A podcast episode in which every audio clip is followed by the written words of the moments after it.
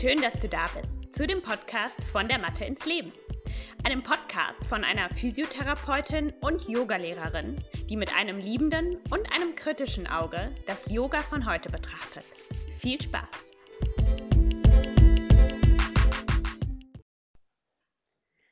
Hallo und herzlich willkommen zu der heutigen Folge. Es geht heute um ein ganz konkretes Krankheitsbild. Ähm, man nennt es auch den Yoga-Butt, also den Yoga-Po. Ähm, und es ist ganz witzig, wie es jetzt doch so spontan zu dieser Folge gekommen ist. Ich hatte ähm, ein kleines QA gemacht, als ich gestern im Zug saß. Und da hat eine ähm, Followerin äh, gefragt äh, oder gesagt, dass sie ähm, Schmerzen an den äh, Sitzbeinhöckern hat, ähm, immer wieder, ähm, obwohl sie ähm, alle Sachen richtig ausführt und ähm, ob ich eine Idee habe, was das sein könnte. Und es war direkt, ich wusste genau, was es ist, denn das ist irgendwie das Witzige auch in der Sache. Ich hatte das selber, ich hatte selber mal, ich weiß nicht, wie lange das ging, vielleicht ein Dreivierteljahr, ein halbes Jahr hatte ich die Symptome von einem Yoga-Bad. Ähm, ich erkläre natürlich gleich nochmal genau, was das ist. Und ähm, deswegen habe ich schon mega oft drüber nachgedacht, da eine Folge zu, zu machen. Ich will das jetzt auch in die Gesund Yoga üben ähm, Fortbildung quasi in die zweite mit integrieren. Ähm, hatte ich beim äh, ersten Mal nicht gemacht, aber jetzt wird es mit aufgenommen, weil es einfach was ist, was ich immer und immer wieder höre. Und genau diese Sachen sind ja quasi die Grundlage für meine Arbeit, also warum ich das hier mache. Ich möchte ähm, nicht, dass Leute sich ähm, verletzen beim Yoga. Ich möchte nicht, dass irgendwelche chronischen Verschleiß, ähm, ja, Erkrankungen, sage ich mal, entstehen und man Schmerzen hat und vielleicht irgendwann komplett mit dem Yoga aufhört, weil ähm, es eine sehr, sehr, sehr tolle Praxis sein kann, nicht nur auf körperlicher Ebene, sondern eben auch auf ähm, mentaler Ebene, auf Energieebene, ähm, Gefühlsebene. Ihr wisst, was ich meine. Und ähm, genau, aber deswegen muss es eben schon, oder also es ist halt wichtig, dass so die äußerste Hülle gegeben ist, dass es euch körperlich gut geht. Und wenn man immer wieder Schmerzen hat, ähm, dann hört man wahrscheinlich irgendwann auf. Und ähm, genau, deswegen möchte ich heute darauf eingehen. Wie immer, sehr, sehr gerne könnt ihr, wenn ihr ähm, iTunes habt, ähm, mich dort meinen Podcast bewerten, die Folge bewerten, mir Kommentare da lassen. Das hilft mir einfach, gefunden zu werden. Ich bekomme immer wieder so schöne Feedbacks zu meinem ähm, Podcast, dass euch das einfach weiterhilft und dass ihr dankbar seid, ähm, dass ich diese Infos mit euch teile. Und das mache ich super, super gerne. Also wirklich, ich sage das auch immer meinen ähm, Freunden und so, dass der Podcast echt das ist, was mir, glaube ich, am meisten Spaß macht. Also wenn ich keine Lust habe zu arbeiten und Sachen zu erledigen, dann ist so eine Podcast-Folge immer das Erste, was ich mache, weil ich da eigentlich immer Lust drauf habe. Ähm, genau, und deswegen also, wenn ihr könnt, wenn ihr die Möglichkeit habt, sehr, sehr gerne lasst mir da einfach ähm, was da, ähm, denn nur so kann ich wirklich gut gefunden werden.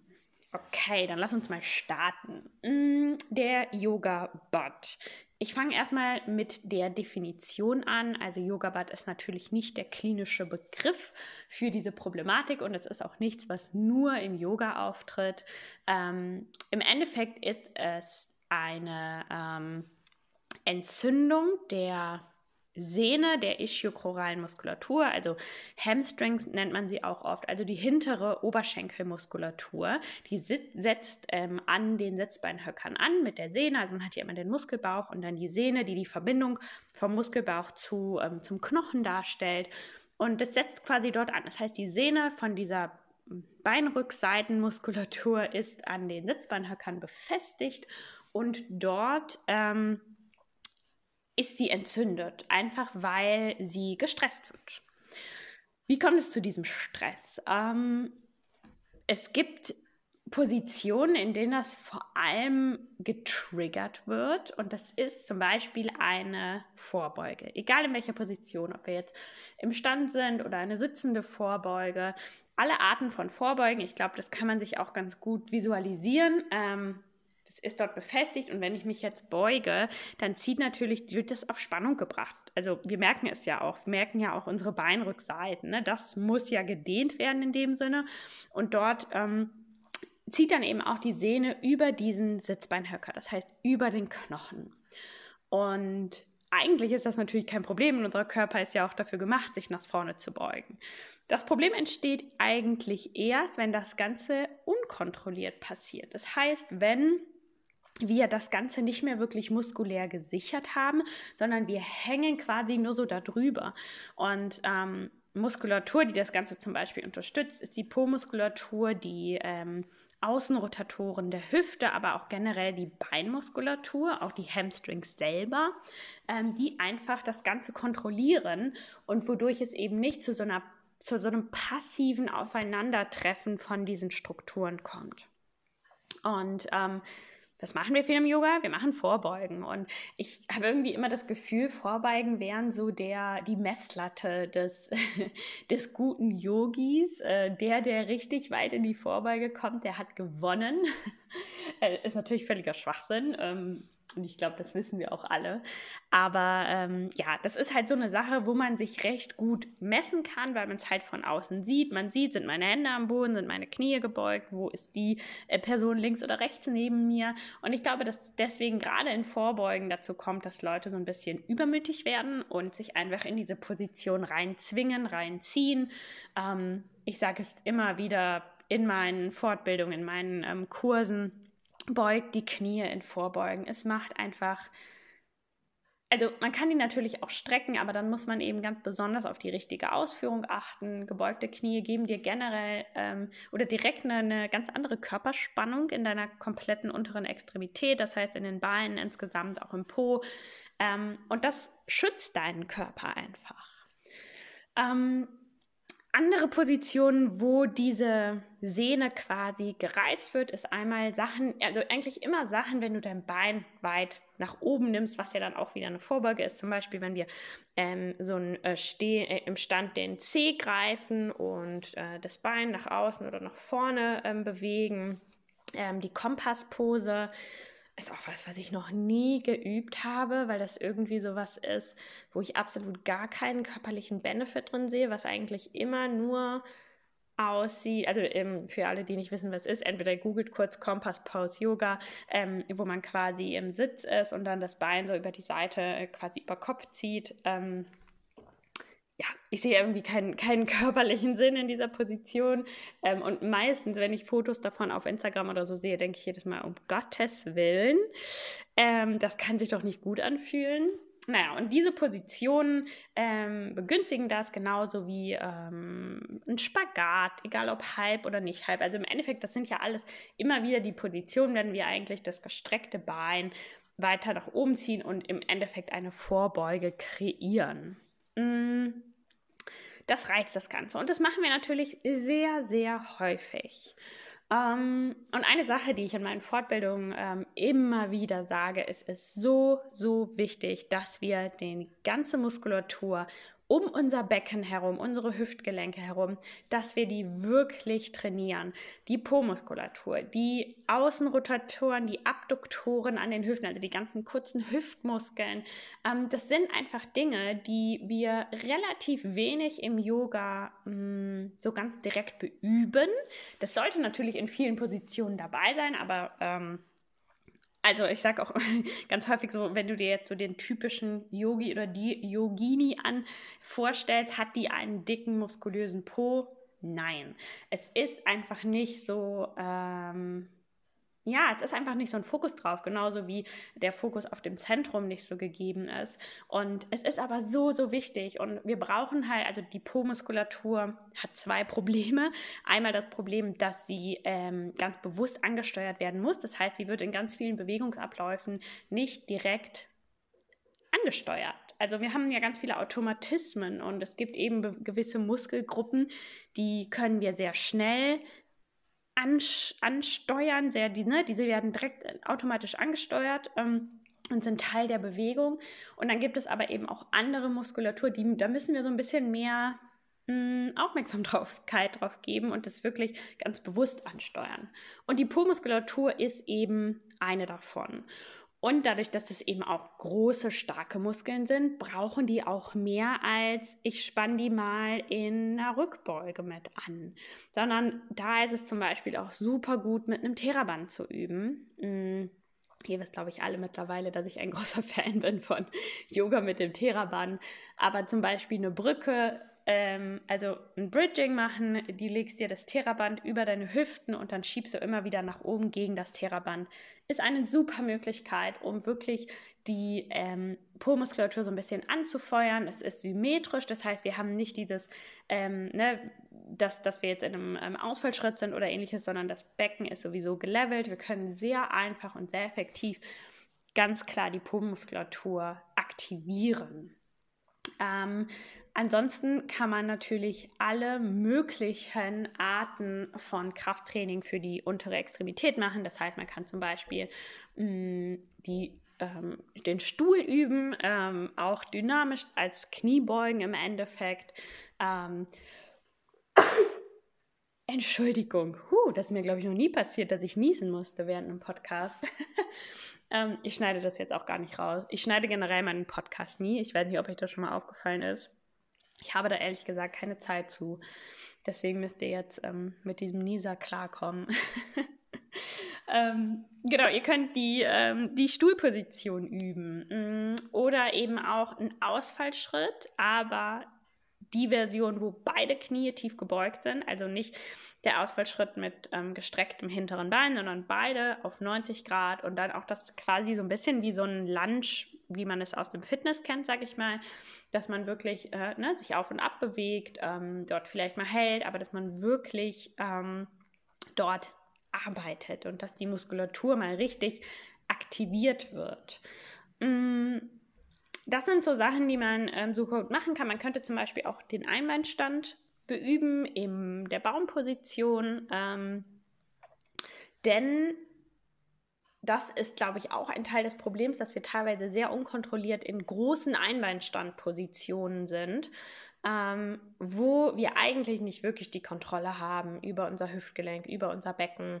Das heißt, wenn wir in einem einfachen Einbeinstand, ne, also ein komplexer wäre jetzt zum Beispiel die Halbmondposition, ne, geöffnete Hüfte, der Oberkörper parallel zum Boden. Das ist ja eine ganz andere Art von Einbeinstand als ähm, der Baum. Das heißt, fang im Baum an und guck wirklich, dass du Kontrolle bekommst, dass du in dieser Position den Po aktivierst, dass du in der Position die Beine, dein Bein, dein Standbein vor allem richtig ansteuerst. Ähm, dass du wirklich merkst, okay, ich weiß, was ich hier tue, ich habe Kontrolle über diesen Einbeinstand ähm, und da kann man dann natürlich drauf aufbauen.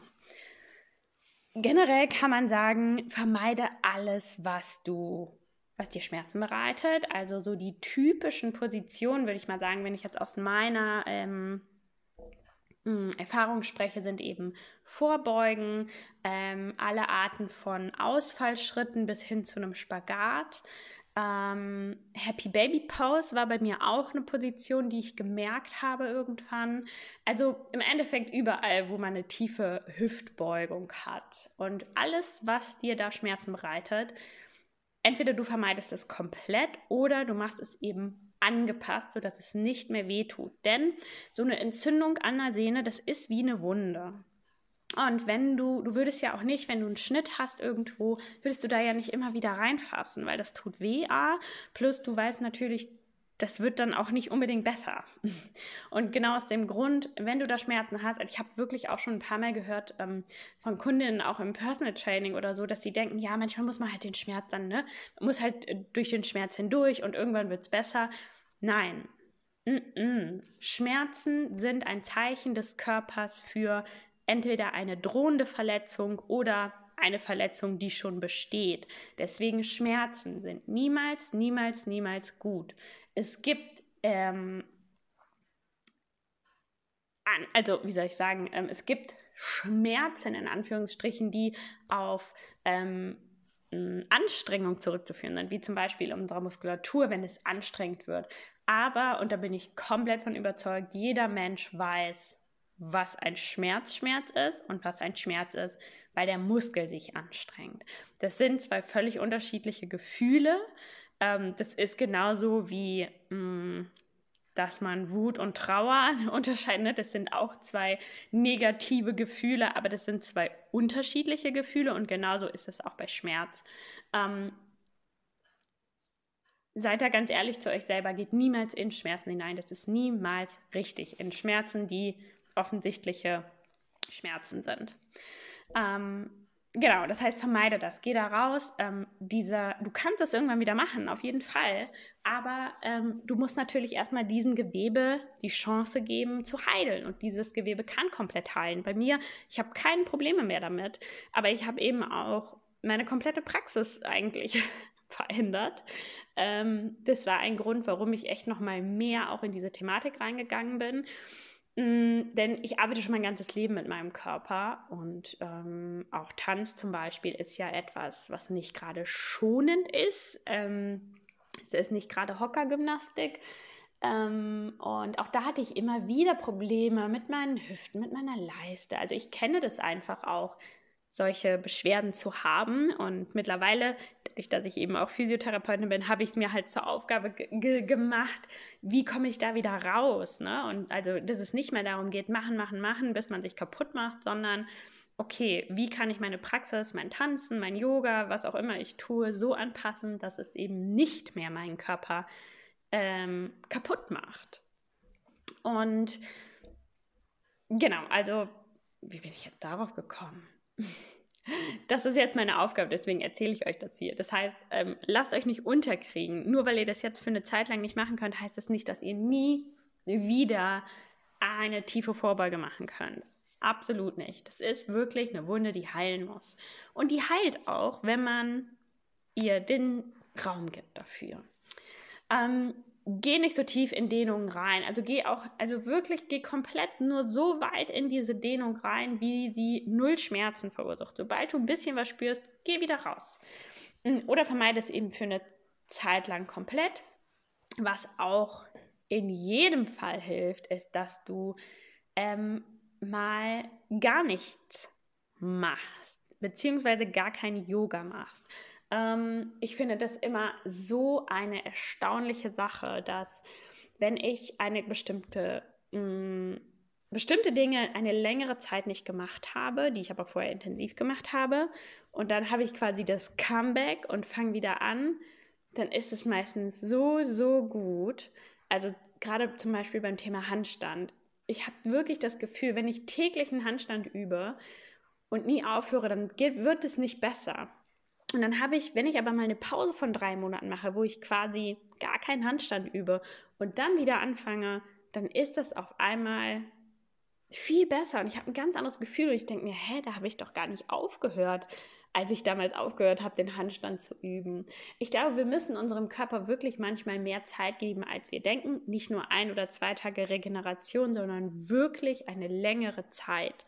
Ähm, das heißt, guck mal, vielleicht kannst du mal öfter spazieren gehen oder andere Dinge tun. Vielleicht muss es nicht immer Yoga sein. Denn nur so können wir ja auch mal, also unserem Körper auch wieder neue Erfahrungen schenken. Oder geh mal zu einer anderen Yogalehrerin. Probier das mal aus. Ne? Ist die, ne, unterrichtet die so anders, dass du vielleicht dich tatsächlich anders bewegst.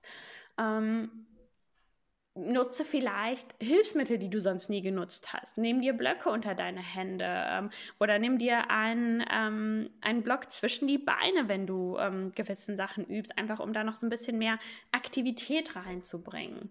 Also mh, mm, sei da wirklich, nimm deinen Körper ernst, weil ich glaube, mh, mm, es ist nichts schlimmer, als wenn wir tatsächlich unseren Körper mit seinen Signalen ignorieren, weil irgendwann ähm, wird unser Nervensystem ausschlagen, weil es merkt, hm, also dieser normale Schmerz, den ich hier immer angebe, der reicht anscheinend nicht aus, um diese Gefahr, die ja tatsächlich da ist, ähm, anzugeben. Denn es kann auch sein, dass diese Sehne reißt. Das passiert nicht sehr häufig, aber wenn es irgendwann so chronisch entzündet ist, dass das Gewebe immer poröser wird und diese Sehne, die ja wirklich, ich weiß nicht, wenn ihr das ähm, kennt, vielleicht von äh, Fleisch, was ihr mal gegessen habt, ne, so Sehnen, das ist ja wirklich ein festes, festes Gewebe, das reißt nicht mal eben, sonst wären es keine Sehnen. Ähm, aber wenn da einfach über Jahre und Jahre diese Problematik drin ist, dann kann das auch irgendwann mal reißen. Und ähm, eine ganz ähm, coole Anekdote, die, ähm, als ich bei Patrick Beach meine ähm, Online-Ausbildung gemacht habe in äh, 2020, da hat er sich während diesem Teacher-Training äh, seine Achillessehne gerissen. Ähm, und das ist krass. Also die Achillessehne ist ja, verbindet ja quasi die ähm, Wadenmuskulatur mit dem, mit der Ferse, mit dem Fuß. Und ähm, das ist eine ganz schön heftige ähm, Verletzung, vor allem weil die Achillessehne eigentlich die dickste Sehne in unserem Körper ist. Die ist extrem, extrem stabil, was sie ja auch sein muss, weil sie unser ganzes Körpergewicht quasi tragen muss mit der Belastung des Laufens etc. Und ähm, das war natürlich für ihn, weil er in ne, Yoga lebt und Bewegung lebt, ähm, einfach auch eine krasse Sache. Aber was er daraus gemacht hat, das war einfach so cool, weil er hat quasi mm, sich dieser Verletzung auch angepasst und hat seine Praxis angepasst. Und ich kann mir sehr gut vorstellen, also es ist jetzt nicht so, dass ich mit ihm im engen Kontakt stehe und wir uns regelmäßig darüber austauschen, aber ich kann mir halt auch sehr gut vorstellen, dass er mh, mm, seine Praxis insgesamt verändert hat dadurch. Was ich damit sagen möchte, ich würde einfach, also höre deinem Körper zu und es gibt mal solche und solche Zeiten und nur weil du vielleicht auch gerade in der Ausbildung steckst oder ähnliches, heißt es nicht, dass du durchpowern musst. Ganz oft entstehen solche Sachen auch in Zeiten, wo man dann mehr Yoga macht, weil man vielleicht gerade die zwei oder 300 Stunden Ausbildung macht oder ähm, irgendwie gerade begonnen hat, jetzt voll selbstständig zu sein und denkt, boah, jetzt muss ich aber richtig Gas geben. Nein, nein, auch das ist Erholung gehört zum Training dazu. Ohne Erholung findet kein Training statt in dem Sinne. Also Training, was tatsächlich auf ähm, Progression aus ist. Denn wenn wir immer nur trainieren, trainieren, trainieren und uns nie Ruhe fahren gönnen, dann werden wir schlechter. Das muss man sehr, sehr häufig ähm, Menschen erklären. Ähm, aber Training funktioniert nur mit Ruhephasen und besonders wenn man Verletzungen hatte, bitte gönne deinem Körper eine Pause. Wenn du jetzt sagst, wow, ich habe ein Yoga-Bad, ich kenne das und du brauchst Hilfe, melde dich gerne bei mir. Mm, ich gebe nicht mehr so viele Personal Trainings, weil ich schon ziemlich ausgebucht bin, aber ähm, wir kriegen da bestimmt, wenn es um eine, ähm, eine einzelne Sache geht, kriegen wir da auf jeden Fall was hin. Ansonsten probiere natürlich gerne auch einfach mal das aus, ähm, was ich hier heute beschrieben habe. Ähm, ja, und dann hoffe ich, dass du kein Yoga-Bad hast. Ähm, und du kannst das auch präventiv machen. Ich hoffe auch, dass du trotzdem äh, aus diesem Grund, weil es dieses Krankheitsbild gibt, ähm, anfängst, deine Po- und deine Beinmuskulatur zu trainieren.